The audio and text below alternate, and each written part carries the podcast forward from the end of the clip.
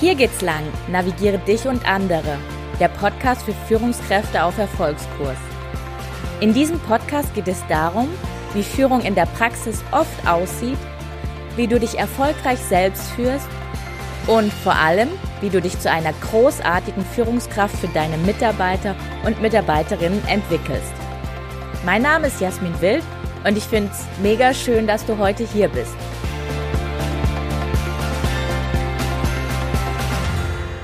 Hast du eigentlich schon mal einen EQ-Test gemacht? Ja, richtig gehört EQ-Test und nicht IQ-Test. Falls nein, hast du heute hier die Möglichkeit, am Ende des Podcasts einen zu machen. Denn ich habe mich in den letzten Monaten intensivst mit dem Thema EQ, also mit der emotionalen Intelligenz beschäftigt, weil ich das ein super spannendes und relevantes Thema finde, im Grunde für die gesamte Menschheit, aber besonders für Führungskräfte, die Menschen führen. Und deshalb geht es heute hier in diesem Podcast darum, was genau ist die emotionale Intelligenz? Warum finde ich persönlich, dass die emotionale Intelligenz wichtiger ist als ein hoher IQ-Quotient bei Führungspersönlichkeiten? Und dann gibt es noch ein Beispiel einer Führungskraft, die wirklich an ihrer emotionalen Intelligenz arbeitet und ganz zum Schluss, wenn du Lust hast, gibt es einen Kurztest, damit du dich einordnen kannst, wo du gerade mit deiner emotionalen Intelligenz stehst. Die emotionale Intelligenz ist eng verbunden mit dem Amerikaner Daniel Goleman. Der hat 1990 ein Buch veröffentlicht, Emotionale Intelligenz, was ähm, ja und dieses Buch wurde sehr schnell zu einem Bestseller. Ich persönlich fand das Buch sehr langatmig und schwerfällig zu lesen.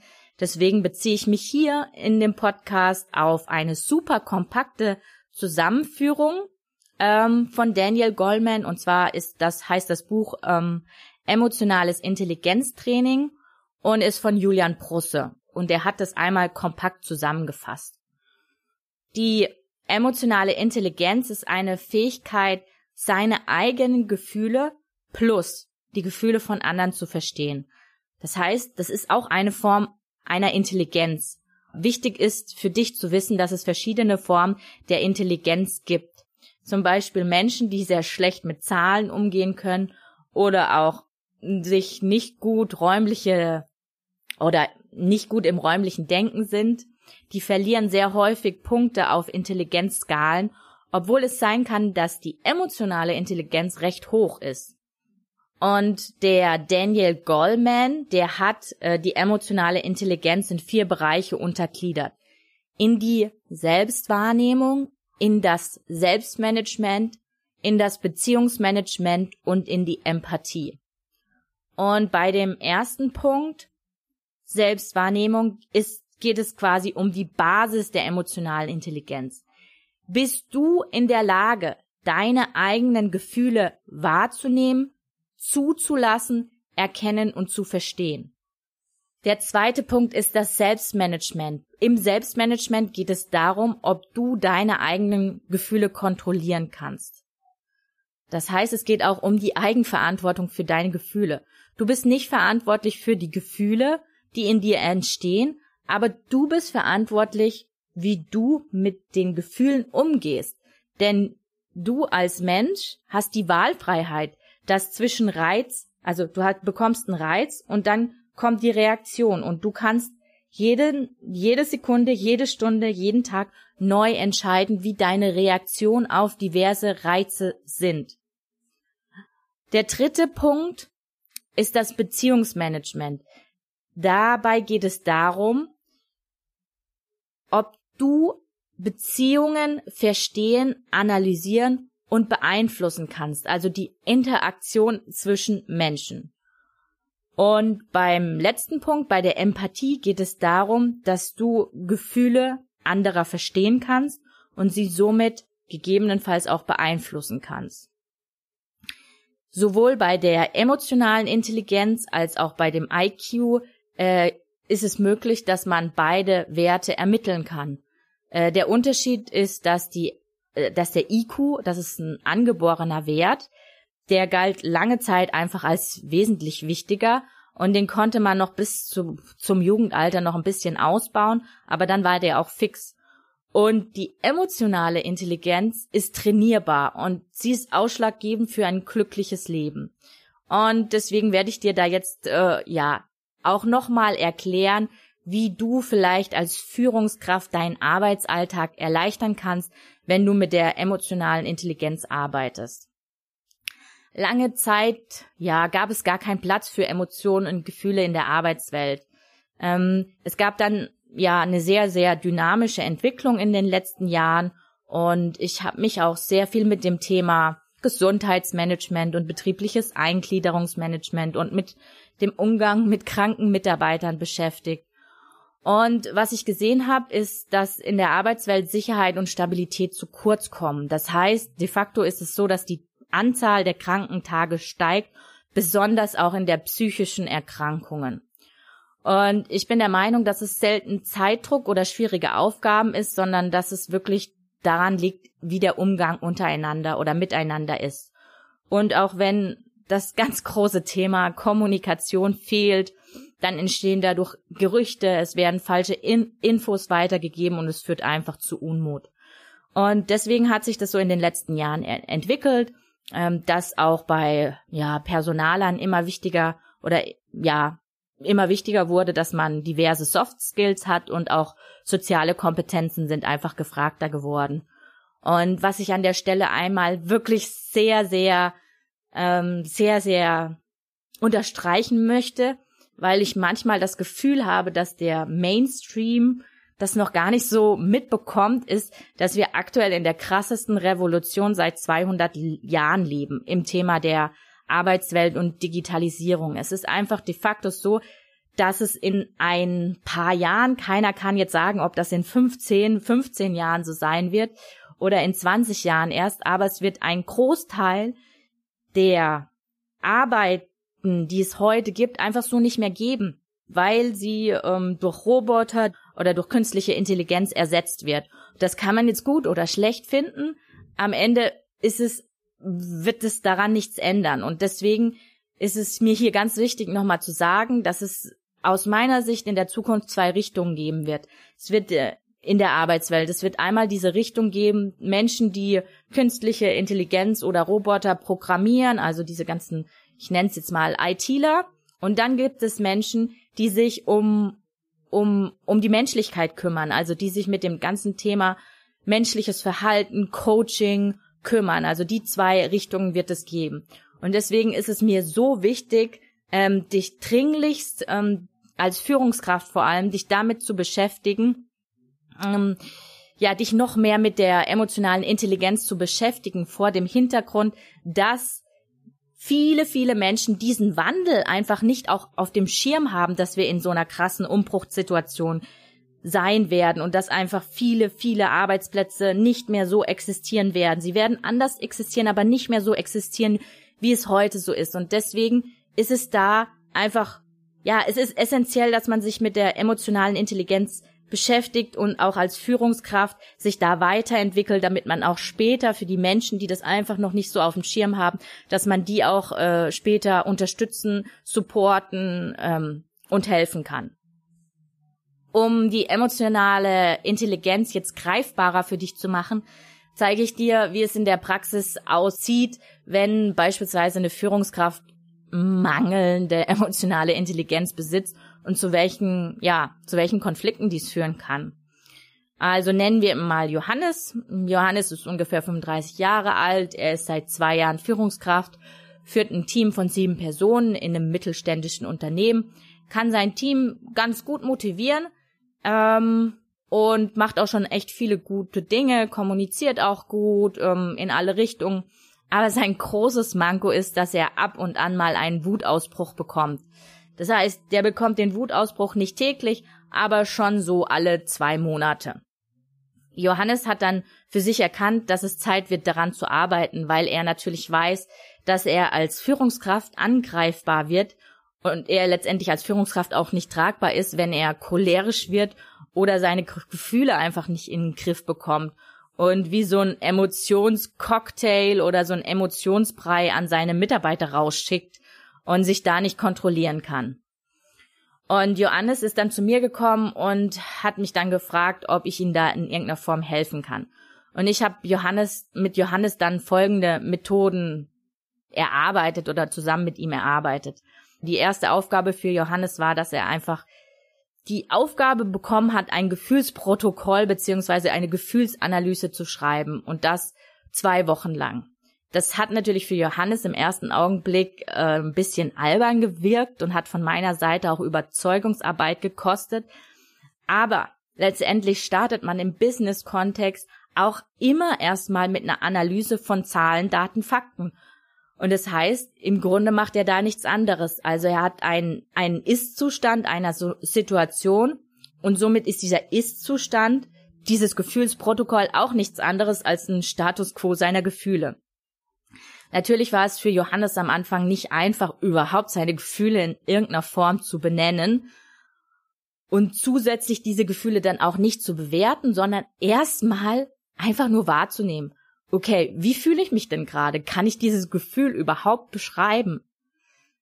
Das wurde dann von Tag zu Tag besser und nach etwa zwei Wochen hatten wir schon eine richtig gute Zwischenbilanz und somit eine, ja, eine gute Basis zum Start. Und die zweite Methode, die ich dann mit Johannes durchgeführt habe, war, dass wir geguckt haben, welche Werte hat er denn?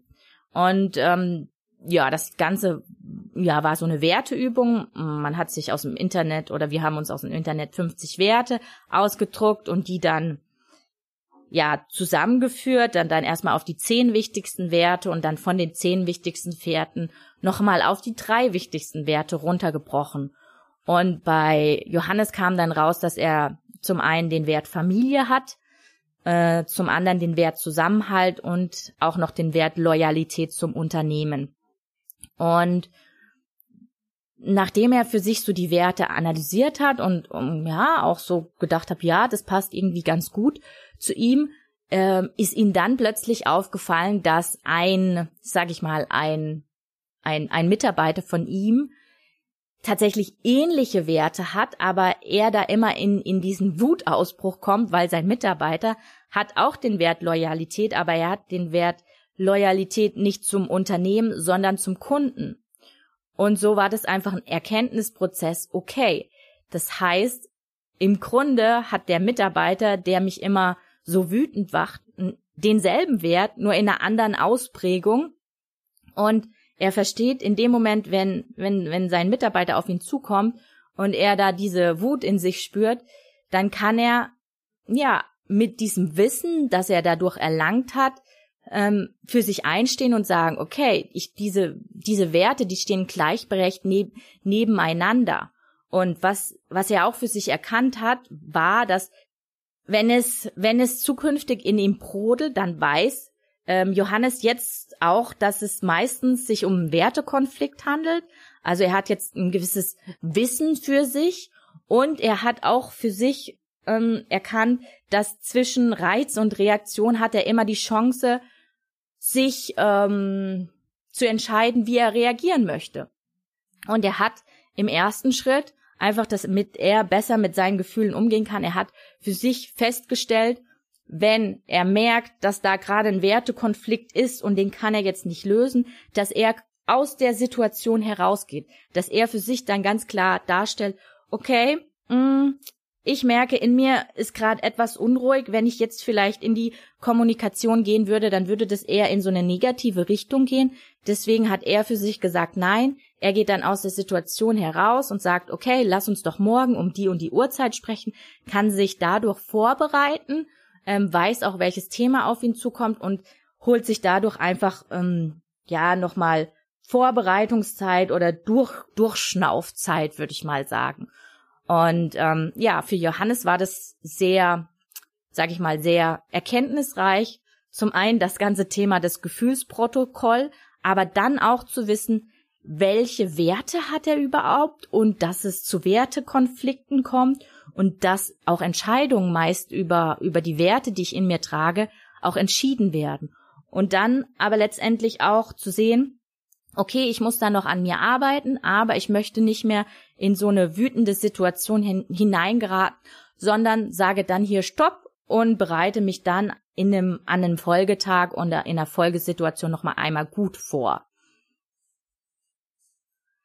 Wie bereits im Intro schon angeteasert, geht es jetzt im nächsten Schritt um dich. Es gibt unzählige Situationen neben dem Beispiel von Johannes, wo emotionale Intelligenz wichtig ist im Führungsalltag. Zum Beispiel im Umgang mit Stress oder mit äh, verschiedenen Verhaltensweisen von Mitarbeitern, die du vielleicht auf den ersten Blick nicht ganz nachvollziehen kannst. Ich werde mit dir einen Kurztest machen, damit du dich einordnen kannst. Du bekommst 15 Fragen, die du mit Ja oder Nein beantworten kannst. Zähle bitte im Gedanken nur alle Neins mit. Okay, wir starten. Ich kann anderen Menschen gegenüber unvoreingenommen entgegentreten. Ich kann Kritik annehmen und andere Menschen nutzenbringend kritisieren. Ich bin ein Teamplayer. Es fällt mir nicht schwer, die Gefühle anderer Menschen zu verstehen und mich in deren Situation hineinzuversetzen. Ich kann andere Menschen gut motivieren. In die Gefühle anderer Menschen kann ich mich gut hineinversetzen. Ich kann mich für einen Fehler entschuldigen. Es fällt mir nicht schwer, meine Bedürfnisse und Anliegen zu kommunizieren. Andere schätzen an mir, dass ich gut zuhören kann.